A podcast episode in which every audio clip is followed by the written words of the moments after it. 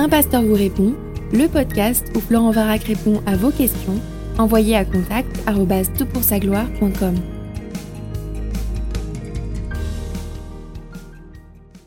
La question est posée, Dieu a-t-il créé ce virus qui engendre le Covid-19 Question simple. Comme la réponse risque d'être simple aussi, on peut se poser la question du pourquoi. Fin de la question. Merci de l'avoir posée. Je suis conscient que ce podcast arrive un peu tard, dans le sens où beaucoup de gens ont pris la parole pour dire alors des choses intéressantes, parfois des choses un petit peu moins intéressantes. Il y a beaucoup de théories du complot, il y a beaucoup de, raisonnements un petit peu rapides. Dieu vient juger, Dieu vient faire ça. Il y a beaucoup de gens qui pensent avoir la pensée de Dieu et en fait, ils ne mettent que leur propre pensée qu'ils projettent sur Dieu. Alors j'essaierai de ne pas faire la même chose.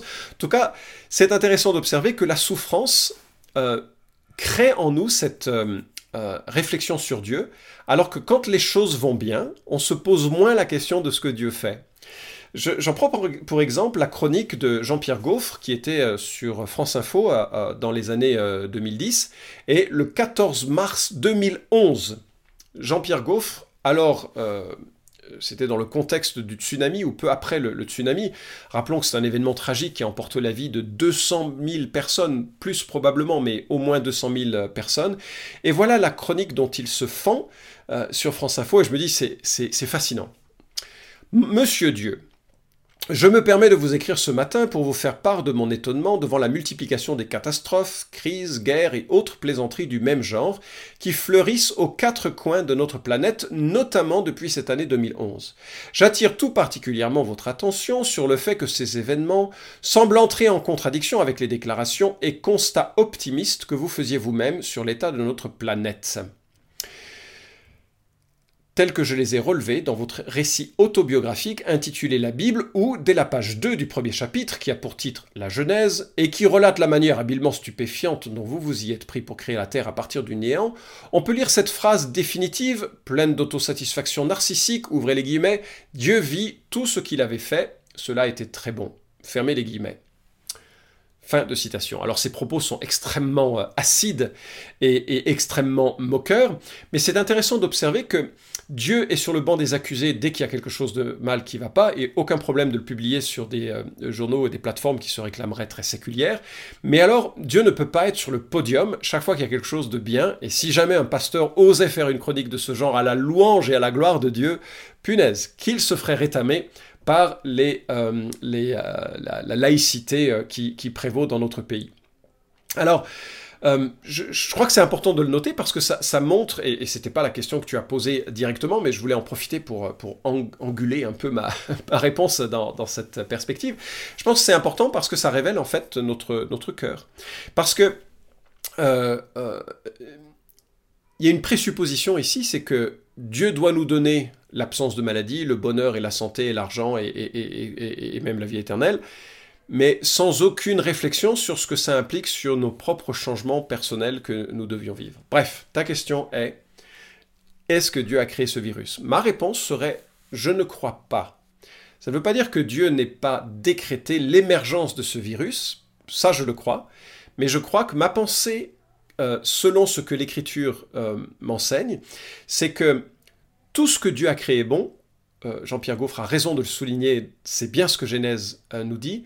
Mais alors là où il manque complètement d'éthique euh, dans le contexte, c'est qu'à partir de, de, Genèse chapitre 3, les choses changent.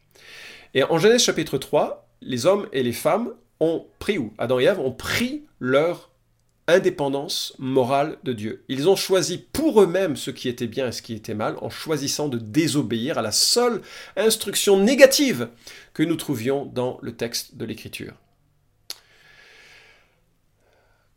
En cela découle la maladie puisque la mort est conséquence du péché de Genèse chapitre 3. Donc tout ce qui vient et qui est associé à la mort à la souffrance est le fruit de la chute, pas le fruit de la création.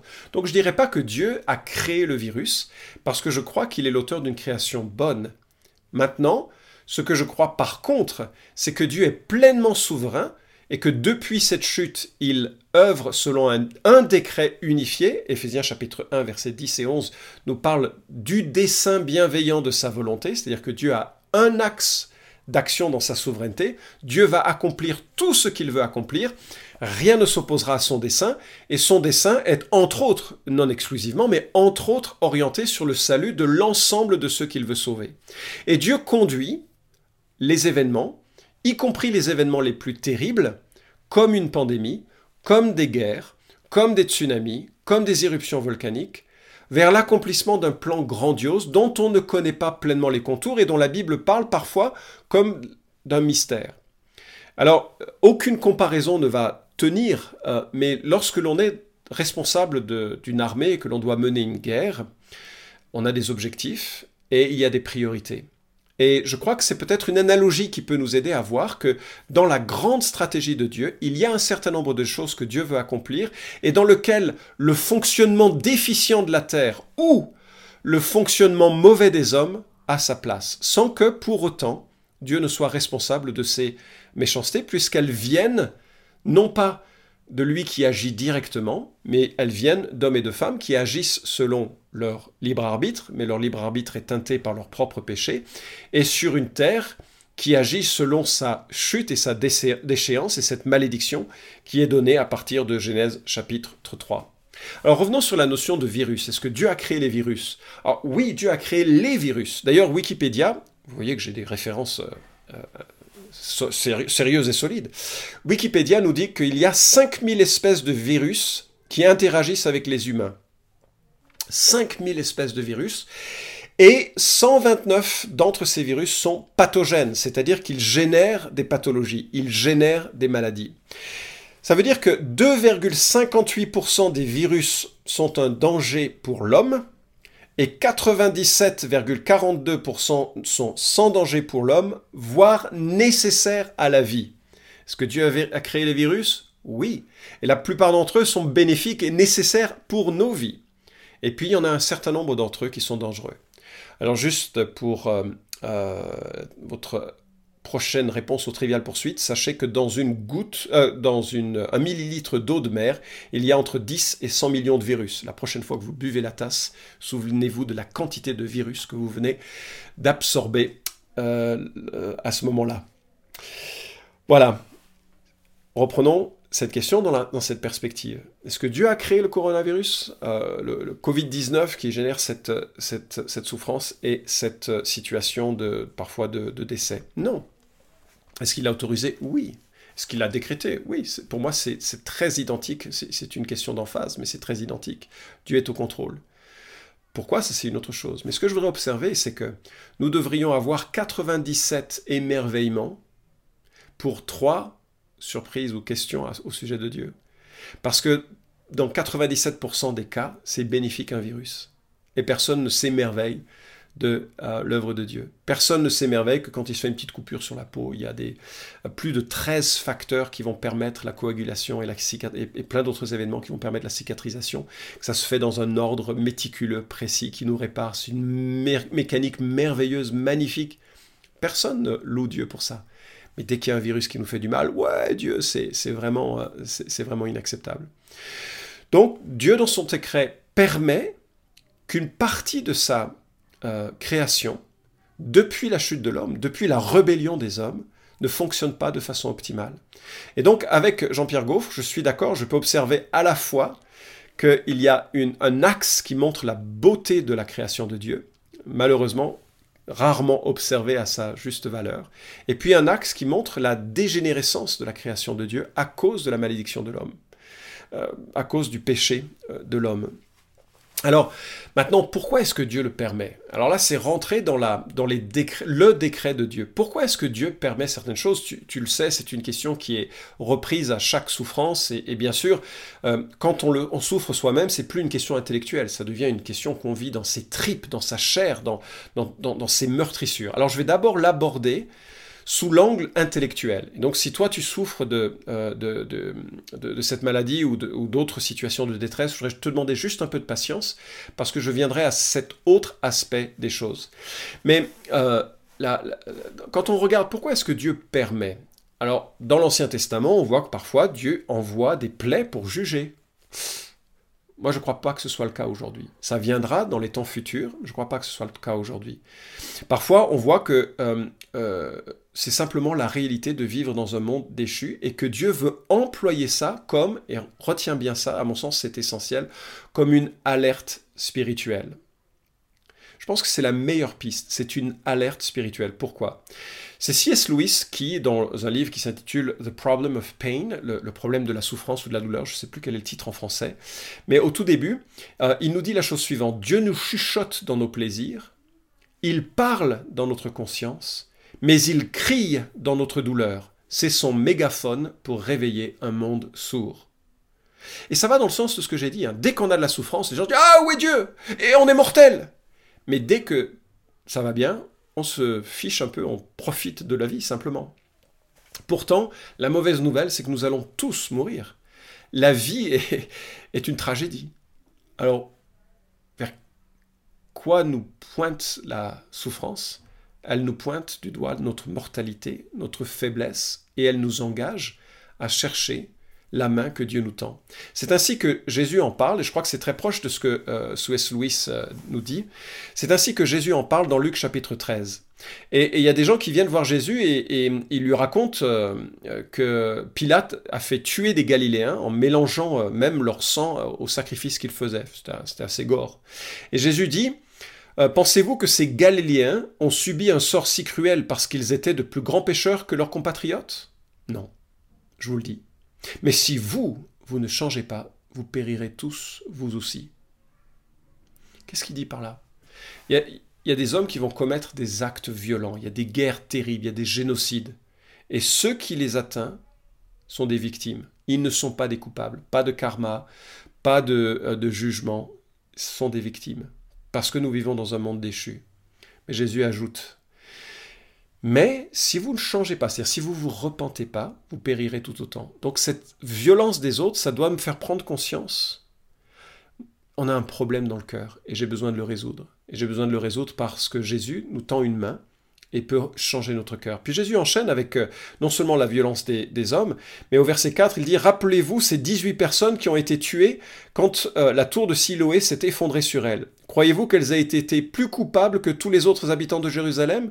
Non, je vous le dis, mais vous aussi, si vous ne changez pas, vous périrez tous.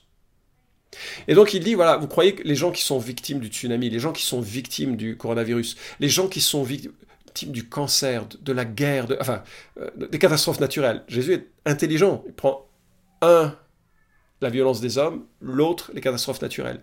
vous croyez que ces gens sont plus coupables que les autres? Absolument pas. Il ne faut pas y voir un jugement personnel. Il ne faut pas y voir une... C'est la vie, la vie dans la détresse humaine, la vie depuis la séparation entre Dieu et les hommes. Mais c'est un signal que nos vies sont fragiles et qu'on a besoin d'une réconciliation avec Dieu. Et, Jésus enchaîne avec une parabole, la parabole d'un figuier qui porte pas de fruits. Est-ce qu'il faut couper cet arbre ou est-ce qu'il faut pas couper cet arbre? Et, Jésus dit à son jardinier non, non, ne, coupe pas cet arbre. On va attendre encore un peu pour qu'il porte du fruit. Alors, pourquoi est-ce qu'il y a tant de, de, choses qui se produisent? Le problème du mal, c'est justement, c'est que et Dieu le permet et ça va continuer, mais c'est parce que c'est un une des choses qui nous permet de réfléchir sur notre fragilité et qui nous permet aussi de prendre conscience que la vie spirituelle a du sens, elle est importante. Et c'est souvent dans ces moments-là qu'on cherche à se reconnecter avec, euh, avec Dieu. Alors, euh, euh, le point de contact pour ceux qui souffrent n'est évidemment pas des raisons telles que je peux les évoquer. Le point de contact d'une personne qui souffre, c'est de réaliser que, contrairement à toutes les spiritualités, toutes les autres religions, le Dieu du christianisme, le Dieu du christianisme biblique, est un Dieu qui vient goûter à la souffrance et qui a part à la souffrance. Dieu le Père connaît la souffrance de la perte d'un enfant, son fils, à la croix. Dieu le Père connaît la douleur de voir celui qu'il aime de toute l'éternité souffrir entre les mains de gens méchants, durs euh, de la tête et violents et qui vont le crucifier. Dieu le Fils expérimente la détresse humaine. La Bible dit qu'il connaît toutes les tentations, toutes les épreuves des hommes, tous les types de tentations qu'un homme, une femme puisse connaître, toutes les détresses qu'un homme, une femme puisse connaître, il les a vécues. En sorte que la personne qui pleure seule dans son bureau, Jésus la comprend comme personne d'autre, comme moi je suis incapable de la comprendre, parce qu'il a connu l'ensemble des souffrances humaines que l'on peut vivre. Il a connu la détresse de la torture, il a connu la souffrance de la séparation d'avec le Père, et, et même Dieu le Saint-Esprit connaît cette souffrance. La Bible dit qu'on est capable de l'attrister, et le monde attriste le Saint-Esprit, j'en suis convaincu, par ses souffrances multiples. Et soudainement, Dieu ne dit pas que je vais être épargné des souffrances, mais que je vais avoir une communion avec un Dieu qui connaît ces souffrances et qui est capable de me secourir au moment de ces souffrances parce qu'il les a connues lui-même. Alors pourquoi est-ce qu'il fait ça? Pourquoi il a connu ces souffrances? Ben, Il a connu ces souffrances pour pouvoir nous offrir une vie avec lui.